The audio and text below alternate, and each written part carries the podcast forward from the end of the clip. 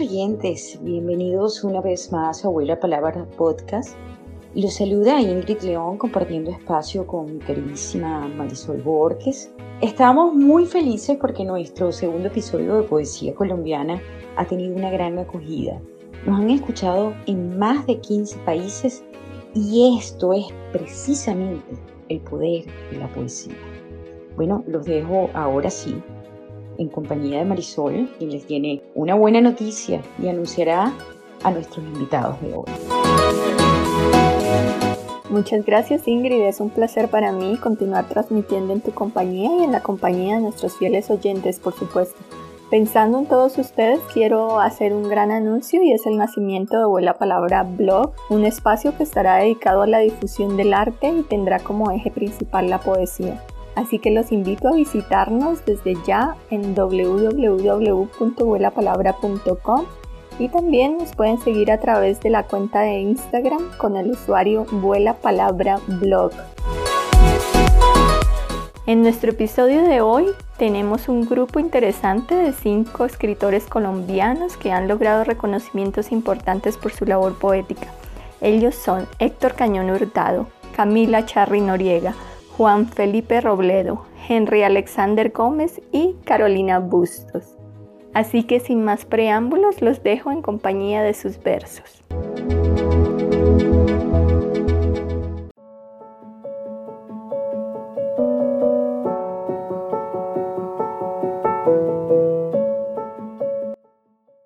Mi nombre es Héctor Cañón Hurtado, poeta bogotano nacido en 1974 les voy a leer poemas de Cuarteto Elemental y Los Viajes de la Luz. De Cuarteto Elemental. El Camino de Vuelta. Las ondas que dibuja la piedra al caer en el agua regresan desde las orillas al corazón del hombre. Todo lo que va y viene es música nadando a contracorriente. El cuerpo no cambia al agitar su reflejo en el río ni la sombra se deshace tras reposar en la noche. La piedra del fondo sentencia que todas las aguas viajeras tienen un camino de vuelta. El siguiente no tiene título.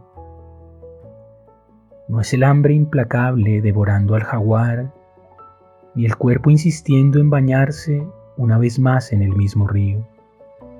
No sucede el círculo de los siglos. El hombre escribe la noche y el aire la atraviesa sin hacer ruido. El siguiente tampoco tiene título.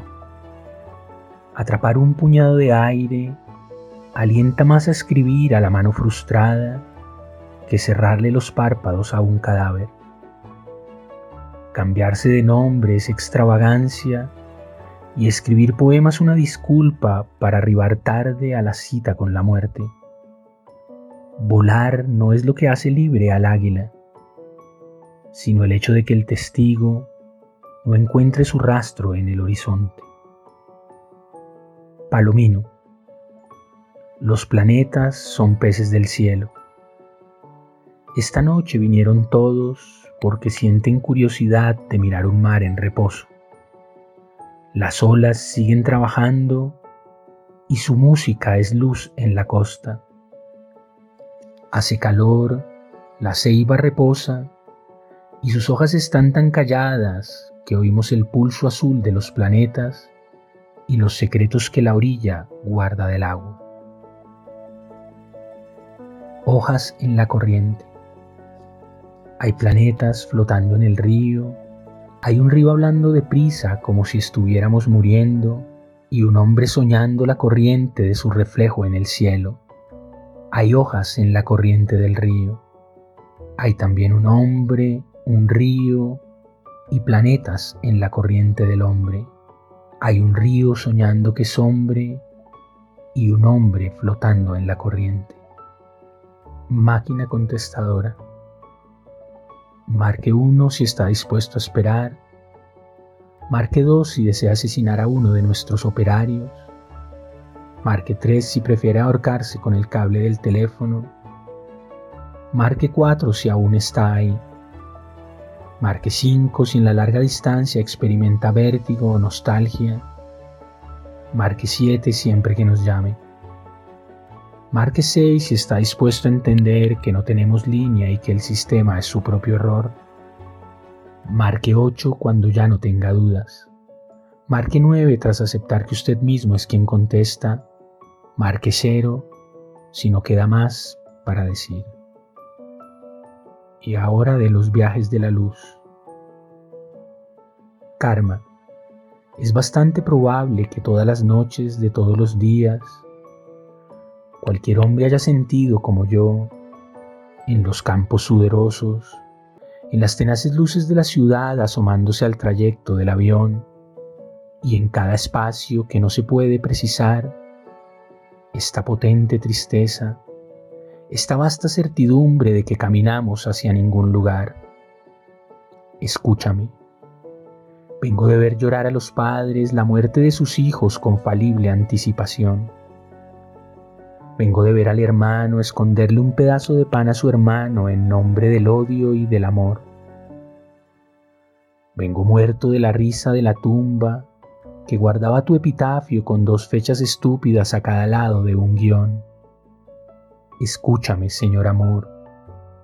Vengo de ti mismo a revelarte que hoy todo tiene el aliento de tu voz. El otro.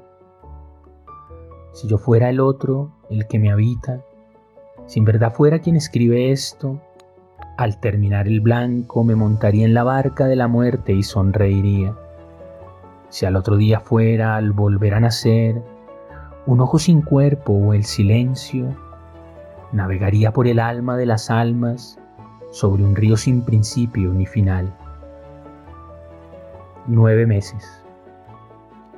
Nueve meses bajo la tierra, persiguiendo el silencio de los esqueletos, durmiendo con los ojos abiertos, tic-tac, como si no fuese un vagabundo, y a la vez flotando sobre el suelo, nueve meses envidiado por el hombre, lejos de mí mismo, sin otro rumbo que no sea el de las nubes, como la cometa de la infancia. Gracias.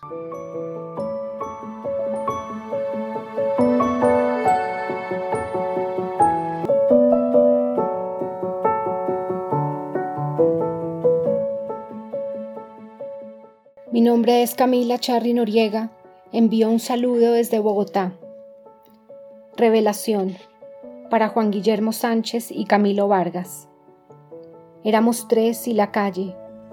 Pronunciábamos entre el vino aquello que nos hace humanos, el amor, la muerte, el tiempo. De esquina a esquina, como si ese breve espacio fuera el mundo y la ebriedad un útero oscuro nos mirábamos incrédulos, advirtiendo en el otro la revelación de esa voluntad voraz, fortuita, que lo mueve todo. Se intuye el mundo en lo hondo que se esfuma, desde lo que tiembla vertiginoso en la palabra, lenta e incapaz de acercarse a esa vorágine. Las calles del ebrio, en perpetua fuga, se caminan hacia el fondo y calladas. Cuando sobreviene la vigilia la resaca, el hartazgo. Probamos otra vez encajar como una vértebra en el esqueleto del mundo. Lo desaparecido. Ahora que ha bajado la marea, nombramos esos huesos pulidos por la lengua de la sal. Son vértebras que el oleaje no sorteó y brillan sobre la arena calcinada. Lejos, en el litoral, la carne flota, resplandece también, pero su claridad es la de una flor crepuscular que aprecia del fondo la certeza de lo desaparecido. Apariciones. Que mueran los dioses, pero no ese temblor de las hojas donde nacen. Nicolás Gómez Dávila. Como signos los dioses, su voz sin polvo en las palabras, su voluntad que se vacía y reverbera sobre la vegetación después de la lluvia, su ardor en el corazón de mi perro que palpita, en el reverso de un derrumbe que quiebra la razón de lo dispuesto a caer. Están los dioses en las cosas más sencillas, en la tenacidad del sol que incendia la tarde y muere trágico sobre la carne y en los ojos, en el cuerpo que se hunde entre la hierba que ondula, agitada por el viento, en esa limpia ceremonia que es abrirse el pecho y pasar, lenta la lengua, hasta que ese tentáculo prodigioso de las entrañas descosa la canción. Variable. La claridad de una palabra surge del hambre. No se puede escribir con el estómago lleno, dice Henry Miller. Se escribe con la entraña lacerada, en medio de la sed y a la intemperie.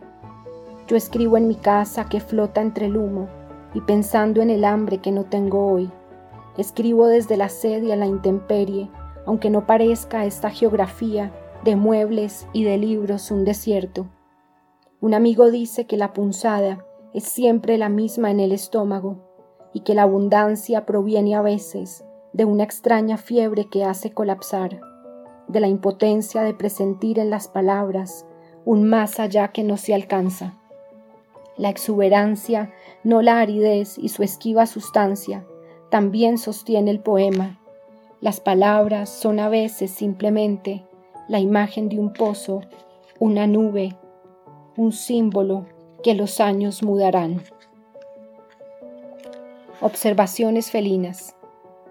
Un gato se desliza a través de la luz.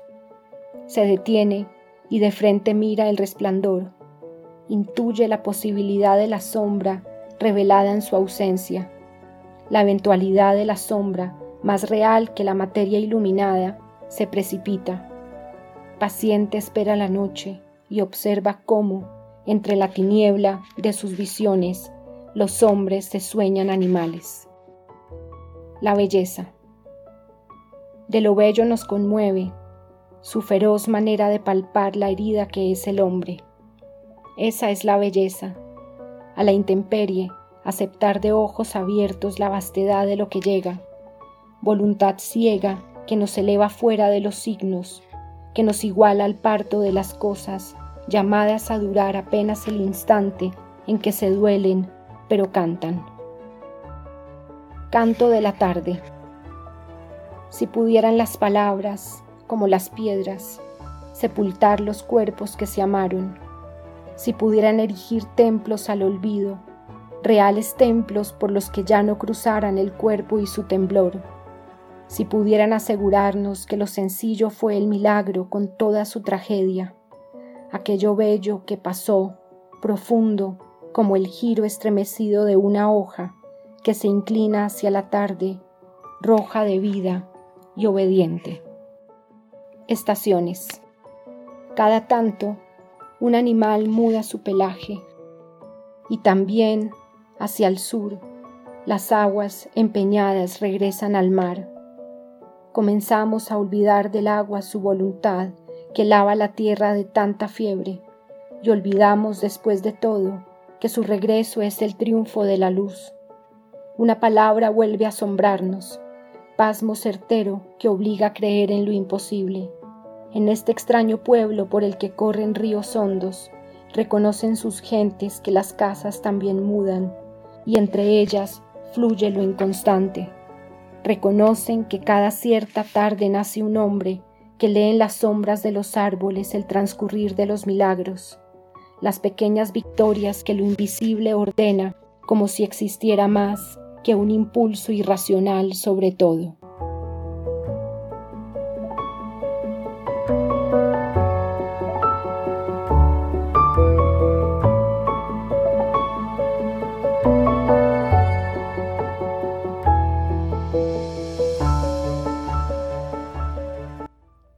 Hola, mi nombre es Juan Felipe Robledo de Colombia y voy a compartir con ustedes algunos poemas. El legado de Lucián Blaga está dedicado a Santiago Mutis Durán. El legado de Lucián Blaga. Obedecer al rumor de una dulce lengua que dicta los versos en los cuales se traduce la canción del corazón ser humilde y copiar la tonada sin hacerle florituras ni arreglos a su seca melodía, dejarse llevar por su poderoso llamado, su cariño gustado desde antes de nacer, disfrutar con la tarde que trae el sol dudoso y con la mañana rotunda, haber descubierto en Atlas polvorientos la ruta de la seda y no olvidarla después, ser afectuoso y tímido, encontrando en el manantial domesticado de la poesía una salvación de verdad, de salitrera caminada con muchas ganas, fue su oficio.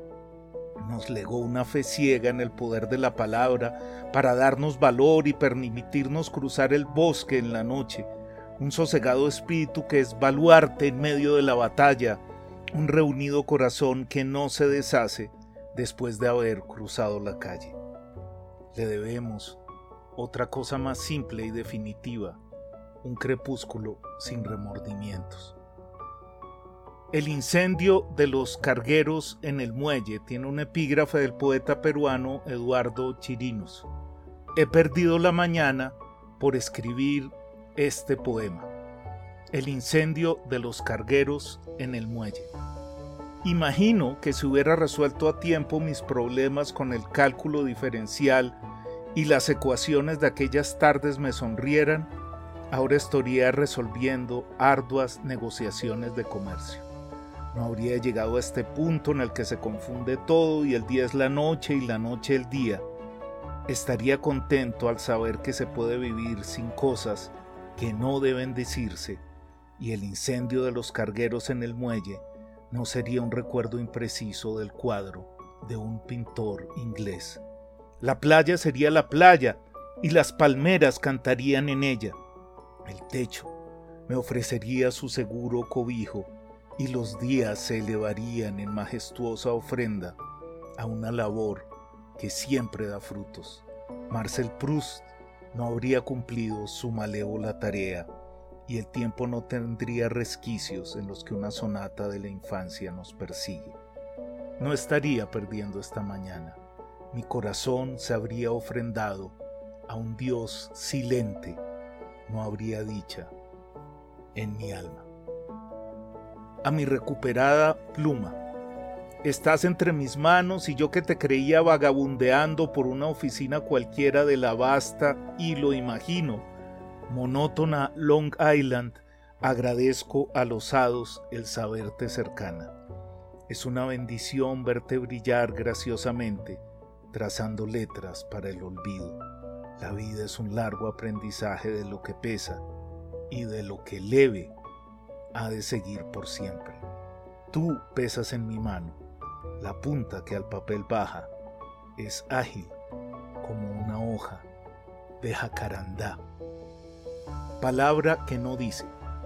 No dice la palabra, no dice como lo hace quien dice, no tengo dinero, no hay para una limosna. La callada palabra no dice hoy, me debes, y que no diga, es una bendición. La palabra no dice, no canta en el centro del plató. La palabra está sola, limpia su cara y se atusa el bigote. Está ahí, gordita, esperando para entrar en el baño. La palabra salterio, la fantasiosa, la inteligente y estentoria, no nos ha concedido una cita, no se muestra para nosotros. Adormilados acariciamos sin ganas la palabra cotidiana y ésta sí nos cobija cómo nos quiere sin que lo notemos. La palabra cocina un potaje de amor y es mamá regresando de comprar pastelitos para su amado perro negro, nuestra ropa dejada merced de la espuma en un platón con agua, el tenedor que se enredó en las sábanas, la mancha asimilada a un rostro en la ventana. Esta, la palabra que no exorna un yelmo y es aceite turbio en el mesón de la cocina, y telaraña en el descansillo de una escalera y trepidación de un insecto en medio de la noche, esa llave que nada abre y conservamos por si acaso es, ahora, la palabra, pequeña camarada que aprende con nosotros a contar el tiempo, a dividirlo y multiplicarlo y sumarlo y restarlo de lo que nos queda nos debemos al alba. Traicionar las palabras, canjear su peso, su color, en el sucio mercado de los días, es acto que nos llena de muerte y ceniza y vago afán. ha de ser castigado con el hierro, la soledad, el tedio y la miseria. Nos debemos al alba, plateros, a la dicha y al canto y al remo y al ensueño trazado en la garganta y a mañana sin prisa en las orillas de un mar que ya no es. Porque al final todo es olvido para quien al tráfago su sangre dona, a la parla quisuona y a conversaciones con tontos y mercachifles, y comete delitos en descampado con las pequeñas, las terribles y mansas y arteras palabras.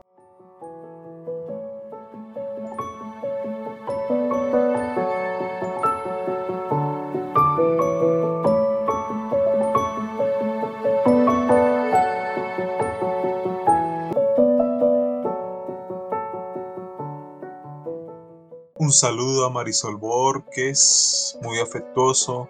Muchísimas gracias por la invitación, por la oportunidad de ser parte de este espacio. Un saludo a todos los escuchas y desde luego pues también una felicitación a Marisol por todo lo que está haciendo alrededor de la difusión de la poesía, por la traducción, por abrir esos espacios, por hacer de estos tiempos tan difíciles que la poesía sea nuestra banda sonora. Me presento, mi nombre es Henry Alexander Gómez y voy a leer algunos poemas de mi último libro, La noche apenas respiraba, un libro que trata sobre mi experiencia prestando servicio militar obligatorio.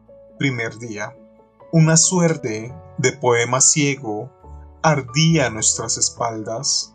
Cada pequeño niño era pasado por la máquina y la bota militar para dejarlo hecho un hombre capaz de arrancarle el sudor a la noche con su aliento. El aire quieto del batallón nos respiraba por la comisura de los labios. El capitán cosió en nuestras muñecas las raspaduras de la guerra, nos ató los tobillos con el grito del guerrillero dado de baja. El salto de la liebre fue la gran partitura Corrimos por la plaza de armas como quien intenta susurrarle un secreto al oído del viento. Lloramos en el campo de tiro en medio de una risa sideral. El peso del fusil entonó toda rendición. Nada termina por crecer en esta tierra, ni siquiera el silencio y sus pesadillas. Cada soldado llevaba un huevo negro en la palma de su mano. Los cuarenta ladrones. El largo bastón que traigo de la guerra sostiene el arte milenario del hurto calificado. Cada cosa era usurpada en el ejército. Las toallas, las colchas, las cucardas, la munición, hasta robábamos el aire que llenaba nuestras bocas luego de las patrullas nocturnas. Aprendimos desde el primer día a dormir con los 75 cartuchos como almohada, con el galil anudado al brazo del sueño para nunca perder la costumbre de ser víctima y asesino. Nacimos como François Villon, para guardar el mal en nuestras tiendas de campaña, para usurparle a Alibaba cada una de sus sortijas de oro. No podía ser de otra forma.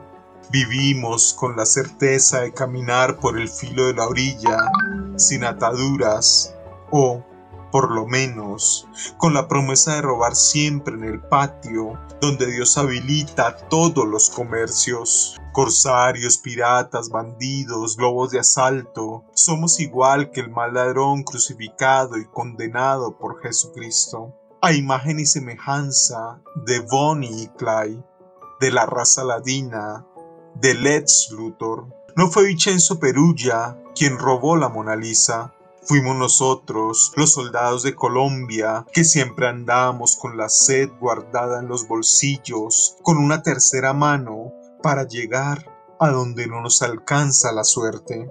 Hay verdades que simplemente no son nuestras, pensamientos semejantes a una gradería de piedra en la que se asciende al bajar los peldaños. Igual que la guerra, pequeña metáfora que le hurta los ronquidos a Dios. De patrulla, las mujeres venían desde cualquier rincón y nos saludaban con sus pañonones caídos. Fundaban todo un continente en nuestras vísceras. Yo le pago la que quiera, soldado Gómez, decía el capitán. Usted solo escoja. El escalón rojo era un vendaval de frutas ácidas moviéndose a lo Héctor Lavoe las extrañas genealogías del amor crecían desde la barra del bar a lanzagranadas, terciado a mis espaldas. El humo escarlata, los cigarrillos se acomodaban los sillones, donde cada soldado urdía la geometría simple de los mundos inacabados.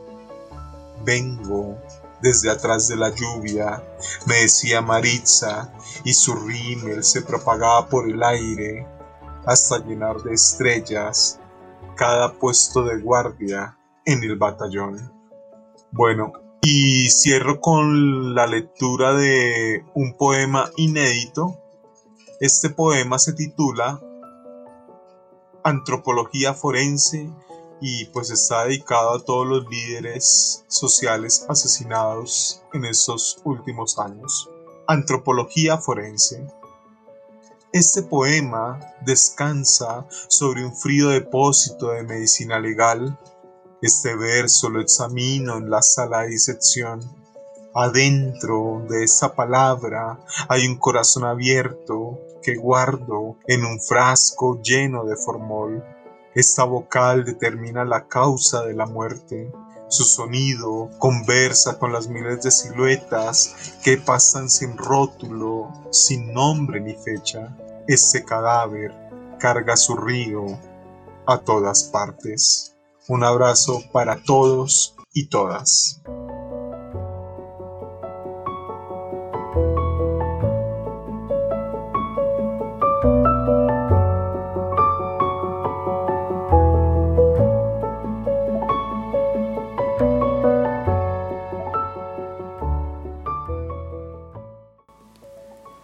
Buenas tardes, soy Carolina Bustos Beltrán, poeta y narradora colombiana radicada en Francia. Los saludo desde Carrière-sur-Seine. Quiero agradecer muy especialmente a Marisol Borges Godoy por la invitación a ser parte de este espacio de difusión de la poesía a través de su programa Vuela Palabra. Voy a iniciar esta lectura con algunos poemas sin título que hacen parte de mi obra inédita titulada Paredes Rotas. 1. He vivido un tiempo inútil de cavilaciones múltiples, de migrañas y malestares humanos. La temporada recia augura tempestades, huracanes, borrascas, todas dentro de casa. El techo agujereado no tiene cura, las paredes carcomidas de humedad cambiarán de color, gris, verde, verde intenso, moho negro y hongos. Me siento y espero, me lleno de musgo por dentro. 2. El piso está cubierto de hojas roídas. La casa es un espacio vacío, deshabitado de elementos decorativos. La pareja no toma café en las mañanas, no bebe vino en la noche no habla ni se escucha, son restos de hormigón con olor a hollín, verdugos de caprichosos ocres, de puestas de sol oxidadas, víctimas apacibles de sus propios destierros. El cariño sabe a hojas de té podridas, implícitas escenas de personajes rotos. 3. Hay tanto barro en estos zapatos que pesan, no quiero llevarlos puestos con todo el lastre de estos días tristes. El lodo ensució la casa, pasó, limpié lo mejor que pude. No quise llorar por esos enseres echados a perder. El río subió con furia y las baldosas perdieron su brillo. Eran antiguas, pintadas a mano, se pusieron de moda de un tiempo para acá, evocaban pisos de esa casa de antaño en la que añoraba vivir. Anoche el barro aniquiló este lugar y el lodo destruyó a su paso mis apegos. Un segundo atrás me quité los zapatos y preferí andar descalza, observando cómo todo cambiaba. No hay sombras ni consuelo. La tempestad vino sin pedir consentimiento. Voy a continuar con algunos poemas muy breves que hacen parte del libro también inédito Cartografías Insulares. Agosto es una fila de días largos donde se escapa la noche, una cortina abierta, una ilusión óptica en la antípoda en la que el viento pasa, pasa y hurga. Vendrá cigarra con tu canto constante a disipar la noche. Tan solo el tiempo dará cuenta de nuestro chirrear. En el árbol de la cigarra y el grillo mora también el carpintero negro. Toca el tronco con ritmo, su pico es percusión. Un arco forma la melodía del sol que nosotros dos nunca vimos ponerse. Cultivabas cactus en una cacerola de barro antiguo. Un día los escuché silbar, pedían agua, a cambio les di mi olvido. Quiero terminar esta lectura con dos poemas que hacen parte de mi último libro que será publicado por nueve editores el próximo mes de julio al que los invito a leer. El título de este libro es Estación Tropical y otros poemas sinuosos. Me diste tu amor en un plato. Me diste tu amor en un plato. Me serviste a Sicilia en un cuarto de luna. Exprimiste limones en la añoranza y te rocé de cerca para quitarme el hambre. Te comí con los ojos de conchitas almejas y especias. Todo se mezcló con pasta de trigo mediterráneo. Y tú eras un fenicio de tez con rostro de joven díscolo, de cabellos largos.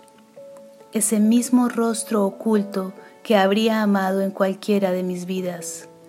Sicilia era una mujer de tres piernas, ínsula robada y saqueada a cada instante, pedazos de muro, arena y sangre, y tú eras de Palermo y yo una flor sin pétalos.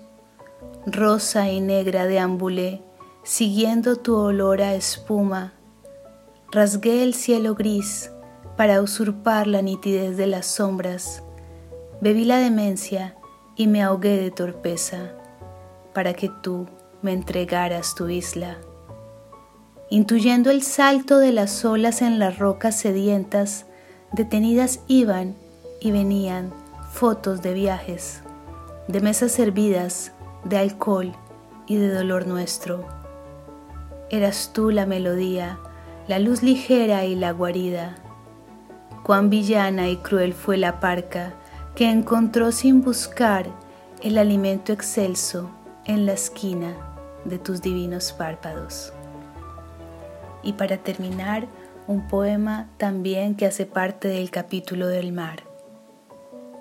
Allí, donde una sirena de torso desnudo y escamas erosionadas se abre en cuatro, despliega sus cabellos en llamas, se anuncia en gestos difusos alucinando ser amada. La busca el lagarto brusco, hambriento, narcotizado, abriendo camino entre el follaje y la quimera. Muchísimas gracias Marisol por la invitación y gracias a todos los que participan de esta propuesta escuchando nuestra poesía. Feliz resto de día.